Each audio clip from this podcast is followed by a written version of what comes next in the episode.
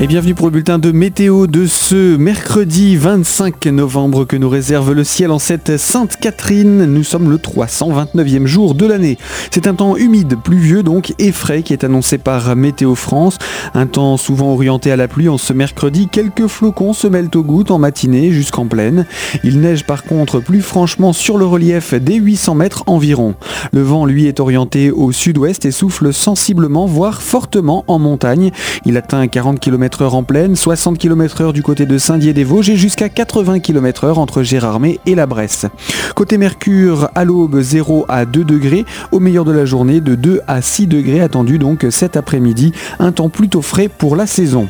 Pour les jours à venir, nous passons à un ciel de giboulée demain jeudi avec parfois du grésil ou de la neige fondue en pleine et quelques éclaircies également au programme. Temps plus calme mais souvent gris pour vendredi et surtout froid. Un week-end maussade, radouci et venteux pour dimanche.